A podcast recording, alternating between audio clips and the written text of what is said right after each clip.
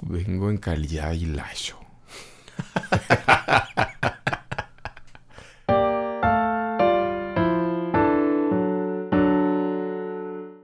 Ahí está. Sigo haciendo mi listita de cosas que, ¿Qué usaste? que sí que me estoy acordando como de de dónde iba partiendo para hacer algunas cosas. Em, pero no importa. O sea, puedo ir como acordándome de más y más cosas. Está un poquito crujiente este asiento, pero está bien. Sí. Me voy a mover poco. Sí, sí está viejito. Sí, muy... ¿Ese era de la mamá o era de, de premamá? Ah, según yo antes, ¿no? Según Le yo- veo cara como de época de la abuela. Ajá, es que, te- es que lo dije, ese me lo voy a llevar para que no siga maltratando, pero ya está todo desconchinflado. Sí. Y según yo era legendario, era como un artefacto místico. pero no me acordaba si sí o si no. O sea, como que era de la del el asientito de la máquina de coser de la abuela. Ajá, o sí, es de máquina de coser, sí. Seguro. Entonces, pues. Pues ya Sí. nomás con máquina de coser ya, Sí. ya le Ya echamos ahí unos 100 años. Sí. y acerca, ¿verdad? Sí, está estrecho. Lo voy a tener ahí, mi hojita de trampa. Oh. No sé si se va a escuchar más eso, sí. Ah, está más padre. El comentario del director. en esta pa- Ah, sí. Tiene mucho que decir la silla. Ya. A ver. La sí. Ahí está. ¿Estás listo? Sí, estoy bastante listo. Qué padre, yo nunca me he sentido así. ¿Qué se siente? ¿Qué onda, ñoños? Esto es Doctor Mario, un podcast de la Original Soundtrack Band. Este, hoy regresé a Chuy a esta sesión para... Porque se me ocurrió... Estamos terminando estos días, estas semanas, las posiblemente últimas sesiones de la campaña larguísima que estuvo Don John mastereando para nosotros. Al fin. Epílogo. El epílogo de la campaña, pero en realidad, ajá, la historia principal ya tuvo su conclusión. Pero siempre hay más cosas que concluir. este. Y. Ya que. Bueno, seguramente todavía hay cosas que. spoileables. Pero. Evitando no- spoilers para nosotros. Para nosotros Quería mismos. preguntarle. Este. De todas las cosas que tomó. Bueno, no todas, ¿verdad? Han de ser. hartas. Algunas de las cosas que tomó como referencia. eh, como inspiración. Al que se robó de dónde. De historia, libros, eh, cuentos, videojuegos. eh, así, el, el- todo tipo de elementos que hayas tomado de. De otros medios y de cosas que. o que ya conocías y que te gustan. O que tal vez investigaste porque las necesitabas comprender mejor. Mm, eso está padre. Es una buena plática. Justo ahorita me estaba anotando mis, mis recuerdos de hace dos años de qué era lo que estaba haciendo. El anuario. La, El- fi- la firma es de mis amiguitos. Corrí el año 2016. Ah, no manches, sí, 2016. Changos. Siempre, me, siempre que venimos a hablar de esto, siempre me tengo que acordar otra vez de la fecha. Del 2016. De cómo de repente quise hacer una de estas campañas. Sí. Y no sabía que iba a costar ta- así tanto trabajo. Pero está padre, está padre. Eh, no sé, supongo que, que sorprendentemente eh, estoy tratando de pensar en, en una plática que no tenga tanto spoiler para los últimos detalles. Sorprendentemente no me inspiré de tantas cosas como pensé.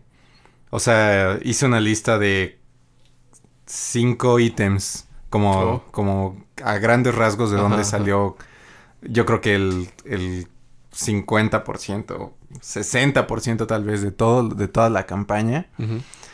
Y, em, y, y bueno, no sé, no, no, ahorita que mencionaste videojuegos, por ejemplo, y películas, dije, qué raro, no, no saqué tantas cosas de, de videojuegos como yo hubiera pensado que, Sí. que lo haría. Tal vez es porque no, no me encanta como tratar Dungeons como un videojuego, pero sí hay cosas muy padres de un videojuego que me gustaría hacer. O sea, por ejemplo, a la, como a la mitad de la campaña, desempolvé mi Wii y me puse el Paper Mario para GameCube. Este, y dije, no manches, o sea, esta es una historia que, que al final no me acabó encantando como videojuego, pero como, eh, como el lugar para jugar, como la historia, los personajes, bueno, el tipo de personajes que había, el tipo de lugares que había, se me hacía súper chido para una campaña. Mm, Y, y dije, bueno, muy tarde, así esto ya no, no puede ser, pero como el, los eventos para una campaña estarían padres. Pero bueno, ¿Cuál es ese de GameCube? es el de eh, The Thousand Year The Door. Thousand Year Door. Mm, Sí, que por ejemplo, por ejemplo, de ese, o sea, el gameplay Sí. está súper lento y, y, y tedioso, está tedioso, o sea, ese juego está, está tedioso, está muy bueno como la, la pelea y como que algunas conversaciones padres y como que rompe con algunos paradigmas de, de RPGs así tradicionales, pero no manches, no, todo es, toda la historia es algo, no, no, no la historia, perdón, todo el gameplay es este lo que le llaman fetch quest, o sea que es te dan una tarea y solo tienes que ir a otro lugar Ok. hacerlo y regresar la cosa a quien te lo pidió y eso es como el 80% de todo lo que tienes que hacer en ese juego es ir de un lugar a otro y, y regresar la cosa a otro mundo. Entonces era muy aburrido, o sea, se tornó muy repetitivo. No, eso es como Mario Time Machine. Ajá, Más sí. bien. Ajá, ajá, sí, cierto. Pues sí, o sea, no, es- no tiene más. No se me hizo tan profundo, pero la historia estaba divertida. Entonces, bueno, Como regresando a esto, creo Ajá. que el mayor, este, como la mayor inspiración que tomé para, para la historia, eh, viene del folclore de la cultura de Estonia. Ok. Este... Todo oscuro. Sí, Sí, es, sí, es que... eh, de un pueblo de Estonia. me gusta, o sea, De la Estonia es un país de- La familia estoniana. La familia. eh, de hecho, sí, o sea, hay como un componente familiar padre en como lo que me inspiré. Pero yo no sabía mucho de Estonia hasta la universidad en el que en una de mis últimas materias tuvimos que hacer un trabajo de, de como investigación lingüística. Y dentro de este trabajo teníamos que ir como descartando este, op- opciones para hacer ya el trabajo final. En este trabajo final se hacía un- una, una investigación de la gramática de ese lenguaje, pero súper profundo. O sea, que nos iba a tomar Mm, ok. tres meses hacer, Qué o sea, dos meses hacer eh, la decisión de qué lenguaje y tres meses hacer la investigación. Entonces, dentro de los primeros dos, estábamos estaba entre estoniano y un idioma de la India que se llama tamil. Este, me gustan, o sea, las, las dos culturas me gustan mucho, aprendí así muchísimo investigando, leyendo sobre el lenguaje, sobre religión, cultura, lo que quieras, la gente, estaba muy, muy interesante. Pero al final lo único que lo hizo más difícil fue que la, la- las publicaciones de gramática sobre tamil estaban más limitadas, Mm. este, no encontré tantos recursos y con el estoniano la verdad es que era más sencillo, eh, estaba un poquito más estudiado y había más, más recursos en inglés y, y bueno, como para, para sacar de internet. De ahí me gustó y me acordé, o sea, como que se me quedó mucho el que, ay, quiero conocer más de Estonia. Y tomé esta campaña de Dungeons como una oportunidad y está chido. Entonces, de Estonia. Eh, la verdad es que las historias como europeas, tan europeas, tan boscosas, de nieve, de reyes y cosas de Estonia se me hicieron Sí. increíbles. O sea, yo me acuerdo, me acuerdo de las fotos que nos enseñaron de Tallinn. No manches, no, yo me quedé Sí, con es unas la ganas onda. así de ver esos castillos y de ver esos, como esos lugares y en mi mente los podía ver. Entonces se me hacía como una buena cosa medieval, interesante, como un poco recluida, perdón, secluida como de del resto como de las culturas. O sea, Sí, creo que dentro de la Europa continental, esos países eh, eslavos Sí. están particularmente no olvidados, pero sí como dejados como que en realidad a nadie le interesa esa zona. si no eran vikingos rus, Sí. No le interesaba casi a nadie más que a los vikingos rusos que estaban ahí al lado, que pues ya fue lo que eventualmente se volvió Rusia, pero, Mm, pero sí guardaron muchas como particularidades culturales de ahí, contrariamente a la- todas la- las superguerras de, de, bueno, de los imperios del Franco, del Sacro Imperio Romano Germánico, de todo lo que se hacía en medio de, Ajá, de. Que sí, ajá, sí estaban más revueltos. Sí, sí, sí tienen algo, a lo mejor no puro, pero sí se nota más particular su forma de ser y su forma de sus cosas visuales y su como su sensación cultural de Sí. esos monos. ¿Qué tan, qué tan relacionados, emparentados están, está el asunto, eh, o sea, está Estonia y su cosa con los otros dos chiquitos que están, ajá, Lo- aprendiendo un poquito de, de esta mitología, no sé qué tanto con, con esos dos, ujú, pero sí comparten al menos el mito de Kalevi. ok, O sea, eh, Kalevi y el hijo de Kalevi, o sea, eso es algo muy finlandés y estoniano. ajá, ajá, Aunque parte de la misma cosa, eh, el mismo tipo de rey, el mismo tipo de historia, de gigantes y de cosas y de retos y de como... Pues sí, o sea, cosas, cosas muy de a- al final de por qué tenían derecho los reyes a ser los reyes. Así de cómo llegó, cómo llegó eso, Ok. ese imperio ahí. sí, Este de o sea, culturalmente pues sí es muy similar. Creo que lo que lo que lo hace más diferente a Estonia es que estuvo como bajo el mandato de la de la URSS, o sea, como muchísimos años. Entonces están como muy resentidos por eso, Mm, pero antes de eso como que sí tenían como su propia cosa, su propia identidad más allá de, de de estar como tan pegadita a otras cosas, sí eran muy su cosa. O al menos como que tienen ganas mucho de esa independencia. De ahí, se, de ahí se, se ve como al- algunas de esas, dentro del fol- folclore, algunas de esas cosas. sí, este, Letonia y Lituania sí, sí son como, como países hermanosos. O Ok. sea, sí, según lo que tengo entendido, hay... O sea, bueno, les tocó más o menos lo mismo de, del dominio soviético cuando se expandió, ok, bueno, sí, cuando se formaron la, uni- la Unión de Repúblicas Soviéticas Socialistas. Pero aunque están hermanados culturalmente, el lenguaje no, no recuerdo que sean como súper parecidos. A lo mejor les pasa lo que, lo que a los, a lo que los, que a los países ah, genuinamente escandinavos. ajá, O sea, Suecia, Dinamarca, Islandia, Noruega. Noruega, ajá, eh, que son, o sea, son, son carnales, pero hay diferencias lingüísticas. O sea, no es automáticamente entiendo el otro idioma. claro, A lo mejor uno de ellos sí pueden tener mucho. Creo que, ¿quiénes son? Los islandeses, creo, o los daneses, no me acuerdo, pero como que al parecer uno de los, de los países pueden tener a los otros más fácil que los otros al, entre sí. Eh, eh, quizás algo así le suceda. sí, sí, Pero. Pero según entiendo, cuando he visto. O sea, yo he visto. La verdad es que no he, no he estudiado tan a fondo como. Como eh, Chuy pude haber estudiado en Estonia. Pero como las culturas eslava ujú, agrupan esa, esa zona como. Como algo míticamente unido en, en las sombras de la historia. Algo así. Sí, sí tiene una división, o sea, al mismo tiempo una unión como los escandinavos, como dices, pero también, al parecer, Ajá. como ese orgullo Sí, de, de sus yo. propias cosas. Sí. Sí, no sé, se me hizo como que el ambiente se me hacía muy adecuado, Ujú. como... Bueno, no, no sé si en ese momento lo haya relacionado, pero ¿se acuerdan de ese programa de El Gnomo? El... David el Nomo. David el Gnomo. Sí, no más. Sí, me acuerdo de Este- David el Nomo. Como que podía pensar en, en, lo, en esa onda de David el Gnomo.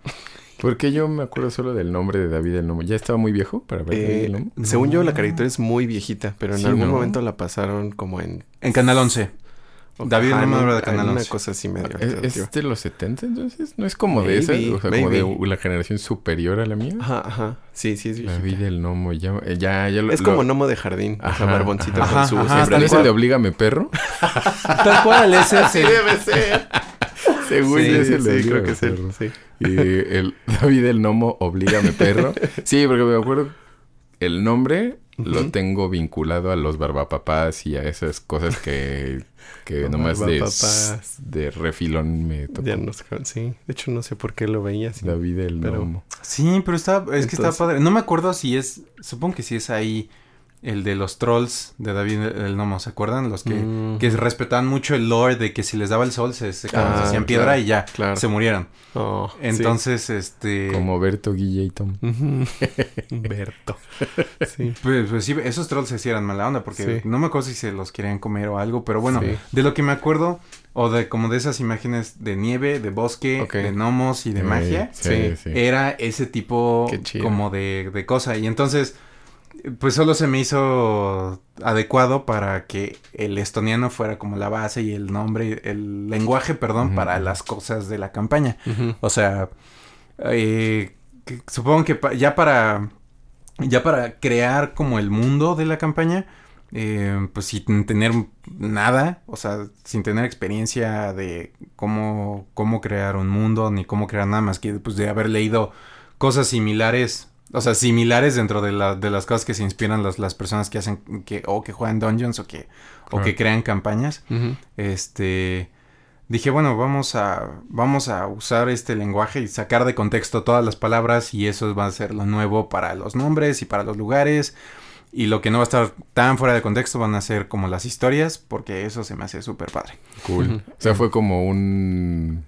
Como una... Meterle velocidad a la evolución cultural, ¿no? De una región. Ándale. Esto se salió de contexto y ahora significa esta otra cosa y Ujú. este... y Sí. este, pero la historia sigue siendo la misma. sí sí o sea era la forma como más sencilla de tener como con mil cosas ya identificables como en mi cabeza o sea como de que Mm. Ya sé que hay castillos y ya sé que hay como cierto tipo de magia. Tal vez incluso me inspiró un poco eso para ver qué razas podían o no haber. Ujú. Como en eso, o sea, como de, bueno, es una isla con enanos. Porque Ajá, son enanos, ajá. porque no van a ser humanos. Dije, no, tienen que ser algo, di- algo diferente.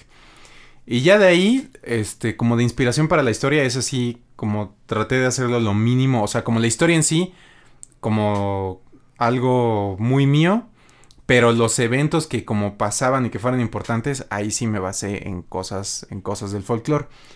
Eh, o sea, por ejemplo, el mito de creación, Este, como que estaba muy raro en mi cabeza, o sea, no sabía cómo darle forma hasta que me puse a leer del folclore y vi la historia de Caleb y Pueg y de, bueno, y de primero Caleb y su esposa, que es parte también de lo que pasó en la campaña en el que, este, es el- se supone que Calebi se enfrenta a un mago oscuro y pierde la batalla ante él. Pero antes de eso, pues pasan muchas cosas, incluido que su esposa muere porque se le, como que estaba cargando una piedra y están, estaban aventando piedras hacia un lago porque querían, te- tenían que hacer un castillo, tenían que hacer como un lugar.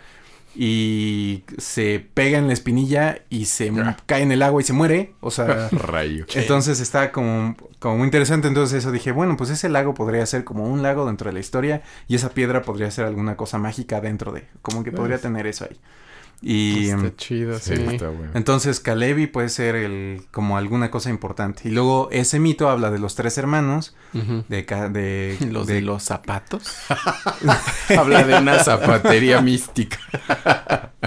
Imagínense si que tenían que ir a León. Este, Caleb y los tres hermanos. Este, entonces, estos tres hermanos, no se habla mucho de ellos, o sea, solo hablan de Kalevi y los otros dos como que quedaron un poco relegados. Y dije, bueno, los otros hermanos seguro son alguien más también. Y ya los incluí también, ¿por qué no? Y luego el Kalevi Pueg, mm, así cuando, como que en la historia sí tenía más cosas después y sí se vuelve un rey verdadero. Se supone que sí es como, como, pa- como un ancestro o algo así. Ya, ahorita, ahorita ya no me acuerdo también. Pero era como, como un ancestro de los primeros reyes. Ok. Ujú. Entonces, este, dije, órale, qué interesante. Vas a ser eh, alguien más más adelante. Y pasaron dos años y no se me ocurrió qué hacer con él. Entonces, este, ya des- así como, como que de repente ya se me acordé y ya está por ahí tratando de hacer alguna cosilla. ¿Qué, qué tanto como de- del mito hiciste, o sea, El- como que concretaste y decidiste que ya iba a hacer eso antes de que empezáramos. O sea, ya eso, o sea, ese, ese mito de creación que, que trasladaste más o menos eh, semi intacto a la campaña. O sea, ya antes de que empezáramos ya lo, ya habías decidido que así iba a ser. Antes de que empezáramos ya había decidido muchas cosas que pasaran, que pensé que iban a pasar. Ajá. No que pasaran porque la verdad es que no, no pasó así. Sí. Pero sí, por ejemplo, lo de Caleb y los hermanos, eso ya lo había planeado. Ajá. Este, y, y ese sí me sorprendió que sí respeté dónde iban a aparecer. O sea, como que de repente sal- pasaron las cosas y fue como, ah, mira, casualmente ahí era donde tenían que pasar y fue un excelente timing. De las poquitas cosas que salieron bien, fue, o bueno, salieron como planeadas, fue sí, una de sí. esas. Eh, lo de, mm, por ejemplo, lo- pues ya como para agregarle color a la historia, ya saliéndose un poco más del mito, pues lo que no había, este, que había magia y que los usuarios de magia eran básicamente todos, pero que los que lo, los que respetaban, cuidaban y eran como tal cual los guardianes de la magia de este lugar y de sus secretos iban a ser los enanos, eso ya lo había decidido. Y que los antagonistas pudieran usar magia como los orcos y las y como esos colores y esas cosas. Ya me lo había, me lo había imaginado o sea hice como un mapita muy muy rudimentario pero ahí le agregué ya prácticamente todo o sea fue más fácil como visualizar ese mundo y ponerle nombre a las cosas haciendo eso incluso eh, como que este mismo proceso que hice con los enanos se lo hice a cada una de las razas o sea, sabía que los tieflings iban a hacer cierta cosa y que iban a hablar ciertas, ciertas palabras. Que los enan los orcos, perdón, también iban a tener su propio lenguaje y su propio tipo de comunicación. Nunca llegaron allá, nunca quisieron ir, pero bueno, todo eso ya estaba. Le Este- sacateamos. Ay. Entonces le pensé también, por ejemplo, para el- para donde estaba en mi en mi imaginación el mundo del mago oscuro, Ajá. este, dije, bueno, ese también tiene que ser su propia cosa del mundo de piedra, porque eran las islas de piedra. Entonces, las islas de piedra tenían su propia cuestión también, que ese me gustó porque ese estuve leyendo de cosas de Azerbaiyán, no lo había escrito pero ahora me Órale. Órale. Entonces, no, muchos de lo, de lo que vieron ahí, por ejemplo, se acuerdan cuando fueron a comprar ropas y hacer cosas, Sí. o sea, esas ropas son de rituales folclóricos de Azerbaiyán. ok, ok. Entonces dije, órale, está súper interesante así toda la onda que pasa aquí. Entonces van a ser Azerbaiyán. Entonces las, la gente de ahí... la- Se van la- a hacer payán. sí, o sea, el, el lenguaje, no sé si habrán notado que cambió cuando salieron de Maeti, que eran como muy cantaditos las palabritas así de... No sé, bueno, se me hacía muy, muy único. Luego en Azerbaiyán o en las Islas de Piedra hablaban como otro tipo de cosas, había otro tipo de todo. Eh, incluso sí, hasta como la gente personas. estaban como organizados y todo, se me hizo, no, no, esto es otro mundo y se merece sus propias cosas. Ok, sí. Eh, y luego, no, ya no lo vimos, pero por ejemplo estaban los orcos que habían, que me había gustado como, como cu- cuestiones de Mongolia y de África para esos. Cool. Sí. Este, y de ahí me inspiré mucho también así para como las, como yo me imaginaba las ropas de los, de los orcos. Decía, no, es que estos tienen que ser así como tipo Genghis Khan, pero como subido al mil. Oh, Eh, Y ah, bueno, así como pensando en esa construcción de ese mundo, los humanos también tenían su propia cosa. Los humanos, pero bueno, la mayoría de ellos hablaban, hablaban igual como el idioma de los enanos por como su cercanía. Ok. Eh, y había pensado más como en una cuestión política para ellos, pero también cuando pensé que iban a tomar el barco para llegar para allá, decidieron ir para el otro lado y dije, chin, entonces ya se fue todo ese mundo politizado, adiós, así ya, tomé otra ruta para, para todo eso. Pero bueno, eh, regresando a lo de Sony, que se me hizo padre, así un, un detalle bien padre, pero sobre todo porque salió completamente al azar. Eh, y, y terminó siendo, o sea, este sí va a ser un spoiler si lo escuchan los demás jugadores, pero estuvo muy, muy, muy padre en mi, en mi cabeza.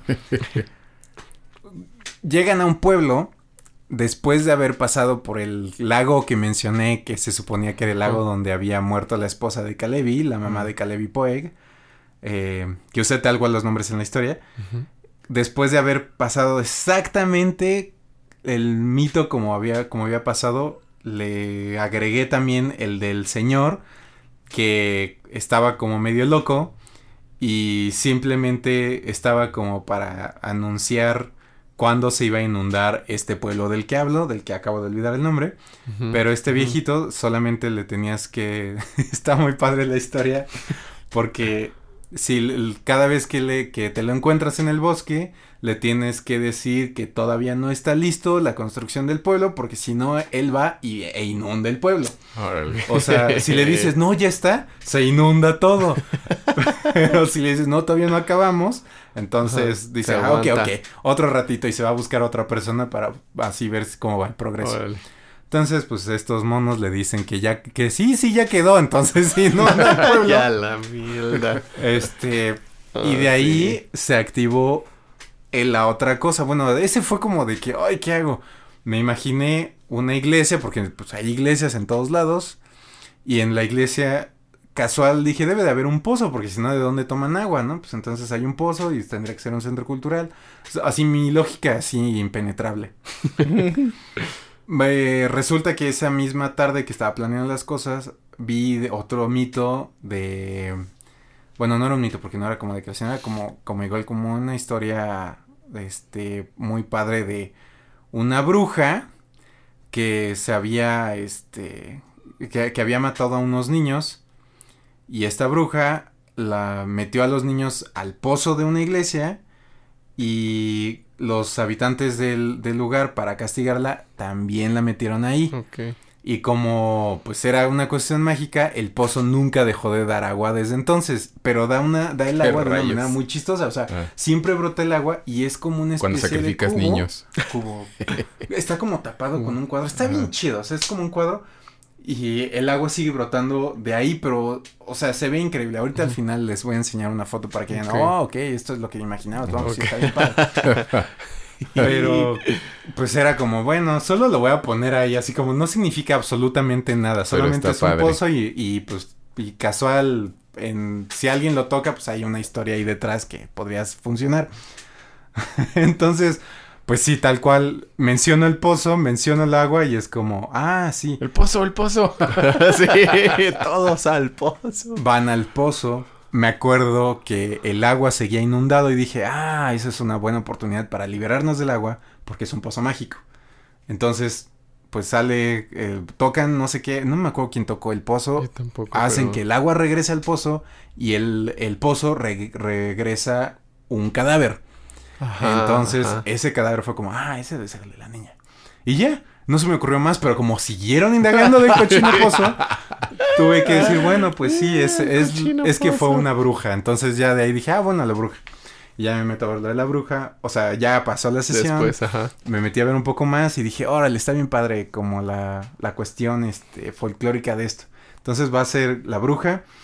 Y entonces ya las brujas, poco a poco se hizo una cuestión muy orgánica que pasó, o sea, que salió de nada. O sea, de verdad fue como un momento mágico, literal.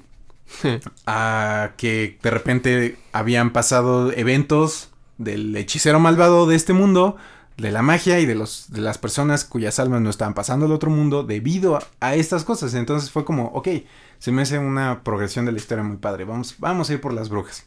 Entonces ya, sí, sí, o sea, mencionaron las brujas y dije, bueno, pues va a haber otra bruja. Y luego dije, bueno, pues igual acá en esta, eh, así en mi mapita dibujado, Otra, puse otra bruja. Y ya de ahí van, van a ir descubriendo las demás cosas. Pero las brujas son como parte de. Ok, yo pensé que las brujas se habi- habían tenido... Y más relevancia. Ajá, o sea, esta- estaban más premeditadas. Ah. No, pero pues solo estuvo como interesante. Se volvieron parte de, pero pues eso lo crearon los, los jugadores. Los Sipuku. Sí, ese se me hizo muy... eh, ese fue un, un- un buen momento, como que... eh, sí, para aquellas personas que están igual buscando como inspiración.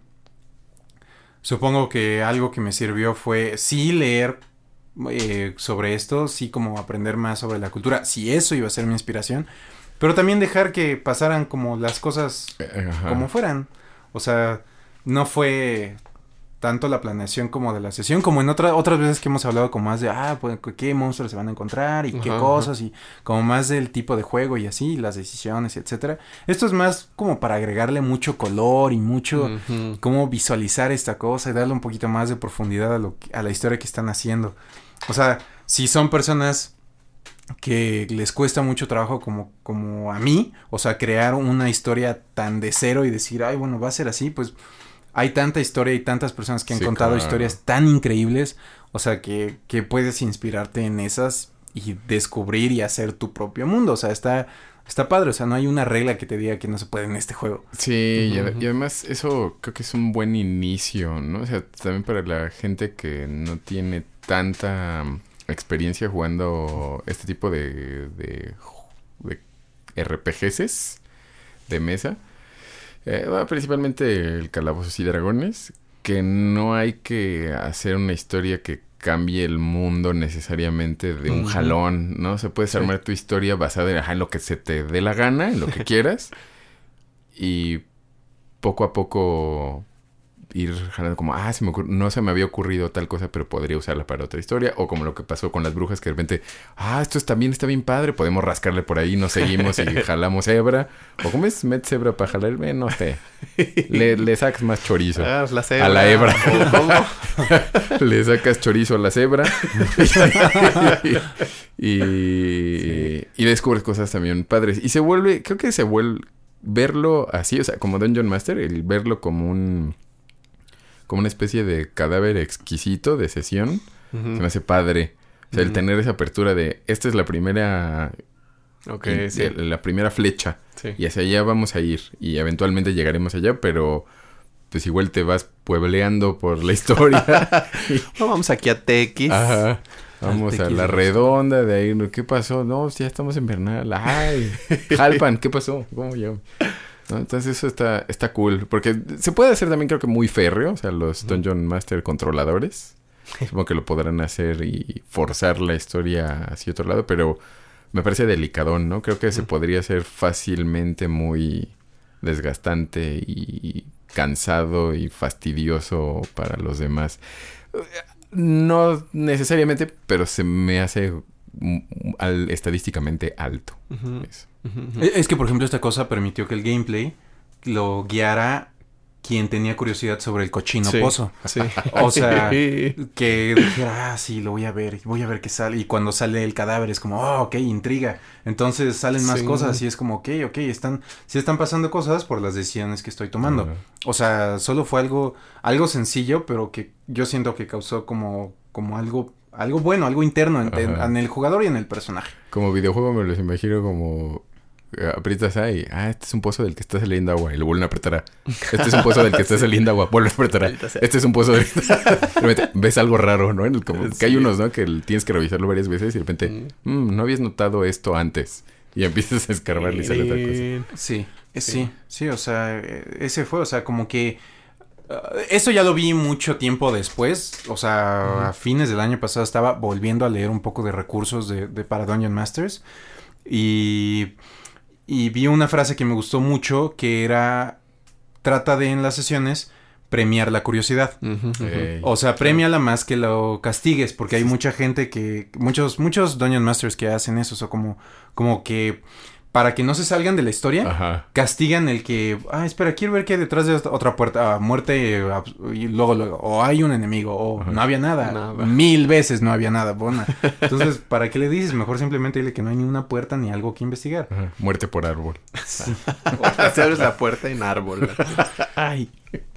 Ah, eso es como la cabaña del terror. Pero, pero sí, o sea, Sí, eso está cool. Esa frase está chida. Sí, estoy de acuerdo. Más de acuerdo con eso que, que en el Pavlov negativo de, de matarlos. Sí, porque entonces, ay, entonces, ¿qué tiene que hacer el juego? Pues esperar a que el Dungeon Master diga, Sí, sí, le por diga ahí. por dónde, sí. Ah, Eso es, Sí, sí. eso es tedioso. Eso es- Yo sé que dijiste, que dijiste de, de estas otras culturas, eh, o sea, se me ocurre como tal vez algunos jugadores y sobre todo algunos Dungeon Masters podrían estar un poco renuentes como a tomar directamente cosas de otras culturas, especialmente de culturas que ya no son muy familiares, o sea, cosas griegas Ajá. o incluso para nosotros cosas este prehispánicas, eh, Escandinavas. escandinavas, como las que ya están más en el en el consciente Sí. nuestro.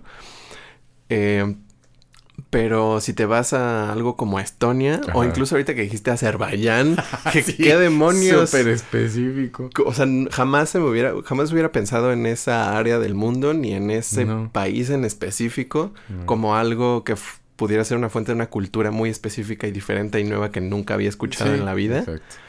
Y pues igual que esa, hay cientos, literalmente debe haber miles, miles de mm, culturas más pequeñas y de otros mitos Ajá. Y que pues nadie de nosotros ha escuchado ni siquiera nombrar jamás en la vida. Sí, de- muchísimas que quedaron a la sombra de sus, como sus primos mayores. ¿o sea, Sí. O sea, como culturas eh, celtas que quedaron, bueno, no, como tribus celtas que quedaron duarfeadas por el mito artúrico Claro. mezclado con y los Tuatadanán y, o sea, como es que, que estaban relacionados, pero no tanto y deben de tener alguna particularidad que, pues sí era, pero no. Como aquí incluso los quiché o las Claro. ondas de los aztecas y los otomí, los tlaxcaltecas, que los tlaxcaltecas eran, eran como pues hermanitos O- de los aztecas y básicamente eran lo mismo, pero no son lo mismo. No, exactamente. o sea, debe de haber muchas cosas, ajá, así que ese, ese colorcito, ese detallito que lo hace distinto, es oh, Está ¿qué chido. es eso? Sí, porque totalmente los nombres que estabas utilizando, Simón. o sea, no, a mí no me sonaban a nada, a nada que conociera, o sea, no, no, no me, no me, Despertaba nada. ajá, no, no lo relacionaba con alguna estética o alguna cultura o Mm. algún ni, ni un momento histórico ni nada, o sea, para, creo que para todos fueron, así suena este lugar exótico de enanos Ajá. y pues eso es lo que es. Sí, a mí me sonaba muy claramente, de- o sea, sí vi que era algo particularmente hecho. Y en un principio dije, oh, realmente ese Chuy se clavó mucho en crear nombres para un mes. ¿Por qué? Pero dije, no, tal vez fue de otra cosa. Y ya pasado en el tiempo se me olvidó preguntar detalles sobre eso. que Y ahora estamos aquí. Pero sonaba muy consistente, que eso es lo que estaba padre. Dije, sí. "Ah, eso- esa- las cosas cuando son muy consistentes, aunque no lo uses, aunque no sea algo que sea súper relevante para algo en específico, lo- le da le da más realidad y se siente padre. O sea, se siente mucho más tangible y como si estoy viviendo ese mundo. Sí, Sí, eso me, eso me interesaba. Ah, Ya después, o sea, eso fue un, totalmente pensamiento a posteriori. O sea, primero me gustó mucho Por la las cosa pompis. y después me gustó el posteriori. este, eh, ahorita que estabas diciendo igual de como momentos de cultura, me acordé de dos cosas. Uno, Age of Empires 1. Uf. eh, específicamente los hoplitas. Eh, pero- las soplitas. no, solo porque me acordé que la primera vez que lo jugué en el mapa no sabía qué culturas eran Exacto, esas y dije, ¿qué claro. onda? Soy un iletrado. Pero, pero estaba padre. Pero Sí, sí, sí. ese momento en específico también puede suceder de otras maneras. Ahí te va otra cosa que usé de inspiración. Eh, este, este se me hace también como que puede caber cualquier inspiración, pero fueron un par de viajes que hice. Y no manches, o sea, creo que solamente estando un poco más dispuesto como a abrir los ojos bien claros de qué te está pasando en ese viaje como para tomar la inspiración, no solo para esto, o sea, si te gusta um, escribir, la música, hacer películas, cortos, lo que quieras, cantar y bailar, o sea, de cualquier cosa puedes, o sea, de cualquier viaje puedes tomar esa inspiración, o sea, de la gente, el lugar, la naturaleza. Y eso fue lo que me pasó, o sea, no, no iba en el viaje pensando nada más en eso, pero cuando regresé dije, wow, o sea, lo que vi está como completamente inspirándome para hacer un, un así como casi solamente algo dedicado y basado para esto. Eh, el primer viaje que me inspiró para eso fue en la sierra, o sea, Gilitla, Ah, Dije, sí. no manches, esto está increíble. O sea, este Sí. lugar, este bosque, estas montañas, este... eh, hasta andar en la carretera, o sea, entre tanta curva, ver la, a la gente, este, las cascadas, no sé, todo se me hizo tan padre que a propósito una zona que iban a pasar por ahí dije, esto es muy claramente interesante para esto. Eh, Ok. Entonces, hasta como nombrecitos y cosas ahí me acordé, dije, ah, eso, lo, eso puede ser vegetación, así, de descripciones que dije, puedo hacer la descripción de una foto que tomé ahí. así, el musgo que vi en los árboles y las flores del color, o sea, el cielo, las nubes, todo. Me, me dije, esto está perfecto para inspirarse. Eh, pasaron en algún momento por una especie de laberinto que dije, ok, este es el lugar que puede ser Gilitla. O sea, esto es para mí, o sea, para no tener que salirme ah, de México para inspirar, o sea, dije, cero malinchismo, vamos a hacer todo esto mexicano. Y se me hizo súper chido. Em, ese fue un buen momento. El otro, más adelante, eh, en un viaje que hice el año pasado a España. Estonia, pueblo mágico.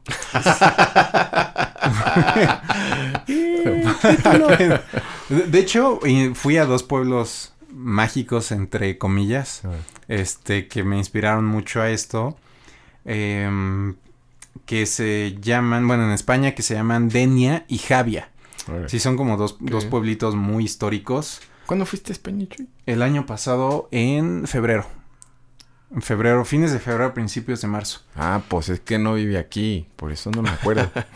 Entonces, en ese viaje, o sea, nos llevaron a un lugar en Denia que tenía un castillo Impresionante, así impresionante, impresionante. Yo me quedé como wow, o sea, wow España, wow Madrid, sí, pero estos pueblos históricos están de no manches. Em, sin, sin, sin, hacer tanto el, el, cuento largo, es de este Denia tiene un castillo arriba de un cerro muy alto que es como la cúspide de este pueblo, que sí está muy lleno de acantilados y, y así está muy rocosa la playa, pues es, es como en el Mediterráneo, está, está increíble, o sea, si algún día se quieren salir como de los destinos turísticos tradicionales, o sea, esa zona oh, cerca de Valencia está increíble. Total, ese castillo eh, durante la Segunda mm, Guerra Mundial, o sea, el tiempo de la Guerra Civil en España, este, bombardeaban este lugar que estaba, de este pueblo que en específico se estaba resistiendo al régimen de Franco, o sea, lo bombardeaban mm. cada semana. Sino cada día. O sea, estaban matando ahí a la gente. Con que rebeldes. ¿Qué es lo que hizo la gente abajo del cerro? y para tener una ruta de salida de emergencia y para esconderse de estos bombardeos, eh, hicieron un túnel así perfectamente recto que saliera de un lado del castillo al otro para ahí pasar horas y horas en lo que pasaban los bombardeos. Órale. Y tenían así tan puesto todo tan increíble, así que, que en este pueblo este, o sea, ahí en el túnel, perdón, ya se habían organizado para hacer otro, otros túneles para que hubiera una especie de drenaje rudimentario para, y para que la gente pudiera estar todos sentados, o sea, nadie se podía como acostar, a, duras penas te puedes sentar ahí, pero te explican ahí la historia de cómo la gente cerraba las puertas, como las puertas de piedra de, ese, de, esta, de esta cueva hechiza. Y nada, se escuchabas los bombazos y te tenías que quedar ahí parado horas y horas y horas y horas hasta que pasara todo. Y si te encontraran los militares, pues ya va. Básicamente. Pero, pues la gente así logró sobrevivir. Entonces dije, wow, o sea, este es un lugar increíble. Así este setting está chido. Sí, está muy chido. El castillo está increíble también, o sea, el hecho de que esté todavía vivo ahí, o sea, de que de que puedes subir, puedes entrar y puedes ver así las cosas y parte del castillo todavía es muy cerro, o sea, está lleno de vegetación y todo el tiempo hay este aves y no sé, está como muy natural. Y todo, digo, todo lo demás sí es una urbe, o sea, es un pueblo, pero sí está muy urbanizado. Pero, otra cosa de aquí de Valencia, visité justamente cuando iban a pasar unas cosas que se llaman las fallas. Las fallas son unas esculturas, bueno, como... Tiene un, significado muy religioso. Se supone que esas fallas vienen de San José, que era carpintero, y que lo que él hacía en algún momento, así no me acuerdo bien, bien acertadamente, lo pueden investigar más, pero en esta, pero lo que le salía mal al carpintero lo quemaba al final de la temporada de lo que sí se quedaba, que es justamente por esas fechas. Entonces las fallas que acabaron siendo eh, es una especie de festival gigantesco en donde los falleros tienen ah. sus talleres enormes donde hacen estas esculturas increíbles, no, ah. unas cosas de papel maché. Ah. En donde se hace un, un, este, un festival y un, este, ¿cómo se llama? Una marcha todo alrededor de la ciudad que va la gente cantando, tocando, este, bailando, o sea, está increíble. Y al final, se decreta quién ganó.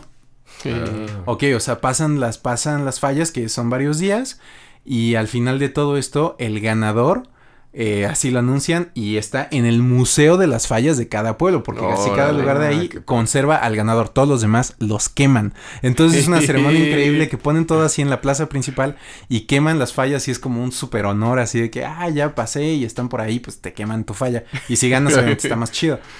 Entonces hay familias que se dedican únicamente a ser falleros desde hace siglos. O sea, esto es una cosa que tiene tanto tiempo que, o sea, que la gente, o sea, con una falla que hace chido que aparte, son familias las que mandan a hacer con los falleros su escultura Ah. y meten así de que, o sea, miles, o sea, miles de euros para poder hacer, mandar a hacer tu falla y queda Hmm. impresionante. Primero te hacen una maqueta de cómo va a quedar y después la hacen en tamaño real y es una cosa que de miedo, está increíble.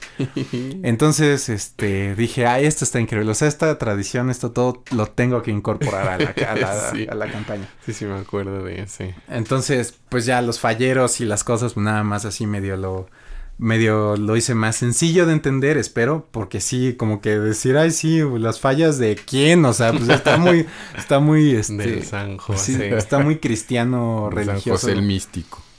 Pero, no sé, se me, se me hizo padre. Hasta busqué la música específicamente de las marchas que bailan y que van tocando en, en España cuando hacen eso. eh, marchas valencianas y cosas así. Dije, qué chido, esto, esto va a ser. Entonces, como de los viajes, igual cualquier viaje que hayan hecho sirve. O sea, yo me inspiré de este y de algunos otros viajes que he hecho, como hasta como a museos. Me acuerdo como algunas descripciones que me anoté eran de museos de Ciudad de México o de lugares y templos de aquí de Querétaro que dije, esto, esto sirve. O sea, todo es, todo es nada más como para tener un repertorio Sí, de cosas que podrían pasar y que si y que no te agarren mal parado de que y hay un museo aquí, pues sí, sí hay un museo. Y ya te acuerdas de un- algún museo que hayas visitado y es como eso, pues eso puede funcionar. Y si te sabes alguna historia, pues hasta Le más echas, padre, le echas ahí y le echas de tu cosecha y está súper chido. Entras al Museo de los Enanos y aquí está Miguel Hidalgo. es de El lo que me joven. acuerdo. sí, yo por ejemplo de la microcampaña que, que hicimos cuando hicimos la primera ronda hace, hace más de 65 Ah, no años. manches, sí, ya fue un buen. Ajá, Sí. de como cambio de Dungeon Master. Sí. Yo ese sí lo basé. Ah, sí lo basé en, en el ciclo de la puerta de la muerte. Como fue en un libro muy Eh. específico que dije en una parte del mito de ese mundo que mencionan, pero nunca lo ves. Entonces dije, ¿qué hubiera pasado Sí. a personas que vivieron el cataclismo del- de la división de la Tierra en, en cuatro planetas distintos? Entonces eso, ah, eso debe estar padre. Y ahora el que les decía que tengo como en guarda... Ah, no, hubo otro. Ese fue uno y hubo otro, ya me acordé. Que, pero ese está basado en una- la novela que nunca he terminado, que empecé a los 17 años. Ya tiene casi 20 años de creación. este, en, en una historia específica. Y dije, ah, pues a ver qué pasa, porque esta parte de la historia jamás me la imaginé. Mm. A ver, o sea, eso lo usé como inspiración reversa, de cuenta. sí. Según planteé las cosas y a ver qué A ver, sucede. y a ver échale. qué me gusta de idea. Ajá. ¿Cuál fue eso? ¿Cómo fue eso? Uno de que había solo tres magos distintos. O sea, había tres formas de magia distintas que los hice tirar dados para que de- determinaran su edad y qué tipo de magia iban a usar. Órale. Entonces había un niño, un, mono de sesenta y tantos años, de Sí, y sí. encontraban un robot que estaba en una como biblioteca gigante bajo tierra. Ah, sí, cierto. Y entonces que habían detectado un como un pulso de vida, Ajá. Pero no había nada vivo, o sea, era todo sintético y se daban cuenta que el robot era el que estaba como pulsando con algo como de conciencia, Sí. autoconciencia, como una despertar de un AI. Ah, ese thing estuvo bien chido. Sí, estuvo me acordé, ya divertido. me acordaba. Pero de ver, por ejemplo, en ese sentido, fue al revés ese el plantear la situación. Y dije, estaba el mono y está ese lugar que sí sabía que existía, pero no sé- nunca supe qué personajes iban a estar ni qué iban a hacer. Ujú. Claro, Entonces claro. lo usé como eso y dije, ah, ahora ver, está chido. díganme, está ¿qué chido hubo? qué pasó. Ajá. Sí, estuvo bueno. Ya lo tengo, ¿verdad? Ojalá no pasen otros 20 años porque qué frustrante. El otro día igual, como que va muy acorde como con este tipo de cosas. No sé por qué me llamó la atención y solo lo quería expresar aprovechando el podcast. El podcast. O sea, era un chiste burlándose de la gente que hace podcasts. me vine a burlar de ustedes en su cara. Entonces, aprovechando, vamos a hacer a disear aquí. No, este, no, es que se me hizo muy padre. Yo siento que debería haber más gente con podcasts todavía porque eh, el chiste, de, o sea, el meme eh, se burlaba diciendo así como que casi ya casi llegamos al 90% de los mexicanos que tienen podcast. y yo dije, o sea, qué, increíble. o sea, en lugar de tomarlo mal, dije, qué chido que la gente se está animando a expresar su opinión. Sí. O sea, eso es algo que yo siento que tenemos como muy reprimido en general como a nivel cultural, como que como si nuestra opinión o nuestras acciones o lo que sabemos y hacemos no fuera suficientemente bueno. Y eso es así un súper error de la vida. O sea, yo, a mí me encanta que hagamos este tipo de cosas. O sea, que, porque todo el mundo tiene algo, algo valioso que, que compartir. O sea, estas cosas a mí me encanta. O sea, o sea, si no, si no hiciéramos esto incluso como aquí a nivel personal, ¿cuándo hubiéramos sabido muchas cosas de eh, nosotros? Sí, no, manches, sí. Entonces tal vez alguna de estas cosas les sirva a, las personas. O sea, la intención sí de estas de Dungeons me, me ha gustado. O sea, que sea como para personas. Y si quien lo está escuchando está empezando a jugar, pues que les sirva nuestra experiencia que, que ha sido, o sea, nueva también, o fue nueva para nosotros. Y pues con los errores que tuvimos, que ya otros crezcan a partir de ahí. Y que también tengan su opinión sobre esto, ¿no? Lo que estamos haciendo bien y mal. Sí, y para los ñoños que no juegan Dungeons, pues que sepan más o menos. A ver a qué horas. La experiencia, a ver a qué horas ya se Exacto. Porque acuérdense, ñoño que se respeta debe jugar Dungeons, si no, no es ñoño.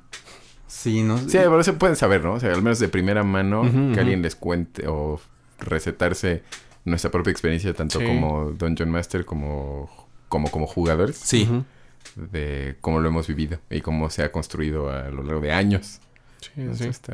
Y como dices, es que particularmente la gente que juega, o sea, que tiene el tipo y el nivel de nerdez para jugar Dungeons, siento que es muy propensa a esto que tú estuviste haciendo. Simón, a clavarse mucho en cosas. Entonces, aunque no sea un, eh, o sea, experto académico graduado de historia, ya te pusiste a investigar un chorro de historia de un lugar que no hubieras conocido de ninguna otra manera. Y eso de alguna manera te hace entender múltiples cosas en múltiples capas de, de todo. o sea, obviamente del juego, pero también de historia y de las personas y de la cultura y por qué esas personas son así y cómo se cómo podría compararse o relacionarse con cómo somos nosotros y a qué clase de mitos estamos acostumbrados y a qué clase de eh, uy, no sé cómo decir, como, como hábitos y, y dichos y expresiones. Sí, todo ese bagaje, ¿no? Que, que, ya lo traemos. Y fíjate, ah, dices algo importante, o sea, a mí, en mí quedó una impresión como tan, tan fuerte de Estonia, desde el esa investigación de la, de la universidad, dije, órale, esto está muy padre. Y después eh, o sea, el viaje, el viaje que hicieron ustedes, también dije, no manches, eso yo también viendo, las fotos, viendo los lugares, digo, fueron específicamente a Finlandia, pero después echaron su, su, viajecito, ¿no? Allá sí, a, a, a Estonia dije, güey, o sea, es decir, yo quiero eso. Sí, le dije, tenemos que ir a, uno de mis restaurantes favoritos para siempre en el mundo, para el mundial galáctico, que está ahí en, en la parte medieval de tal. Veo, o sea, y es, eh, o sea, a mí se me quedó como esas ganas de saber más de la gente, como abrirme un poco más. O sea, ya es una, es una cosa que, que el, simple hecho de leer e investigar ya, ya me cambió. Sí. Y eso le podría pasar a cualquiera. O sea, sería como esencial que alguien tuviera como ese clic con alguna cosa que le, que le cautivó. Pues sí, pues eh, eso, como esa nerdez, por ejemplo, fue la que me hizo, bueno, descubrir entre comillas, o sea, nos descubrió para mí Finlandia, que fue por nada más, porque estoy oyendo una banda de metal de Finlandia, como qué rayos hay en Finlandia que me puede interesar. ¿Qué es un Finlandia? sí, ¿qué, es, ¿qué clase de Guatemala es este Finlandia? este también, pues, que fue como a principios de los 90, pues en uno de los casetcitos de, de Raúl de Strat, ah, mira esta banda órale, ¿de qué son? De Finlandia. Finlandia, Finlandia, ¿por qué hace metal? O sea, es lo que a mí me llamó la atención. ¿Por qué estoy oyendo una banda de metal de un país que nadie, en aquel entonces nadie pela? o sea, nadie le hace caso. Sí. ¿Qué rayos? Entonces, pues ya a, a falta de internet en aquellos días, pues ya me puse como a ver qué más había y leer cositas de Finlandia, de las enciclopedias que tenemos.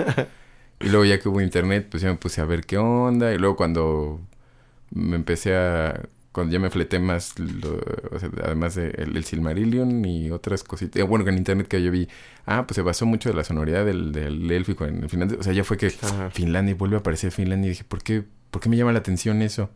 Y pues sí, de, estar clavado, dije, ay, sí, sí querría ir algún día, bla, bla, bla, bla, bla, y eventualmente ya me fui, ujú. estudié finlandés y eso, pero todo por eso, por, por clavarme en que una banda era de, de ahí. Ahí sí, ese ese fue el único hilo del que empezó todo. Está y, súper padre. y eso pues no lo hubiera previsto ni más. Sí. Claro. No, a mí, no, a mí me encanta es- ese, ese tipo de cosas. Como, no sé, como que ese descubrimiento Sí. es muy personal. Y como recomendación igual, o sea, tómense el tiempo ya.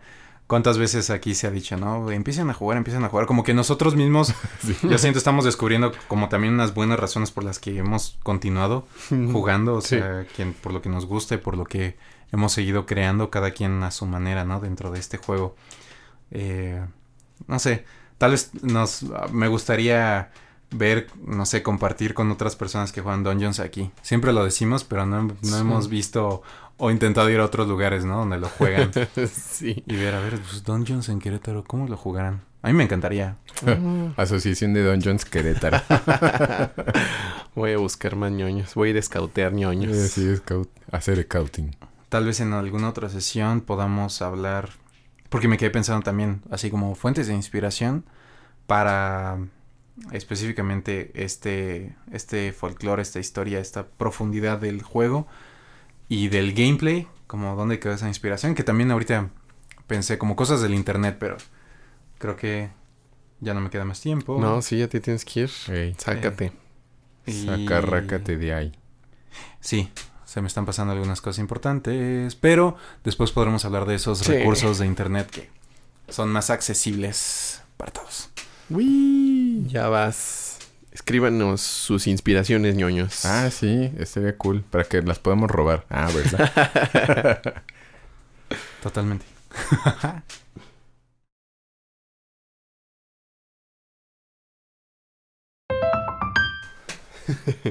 ¿En qué te aspiraste?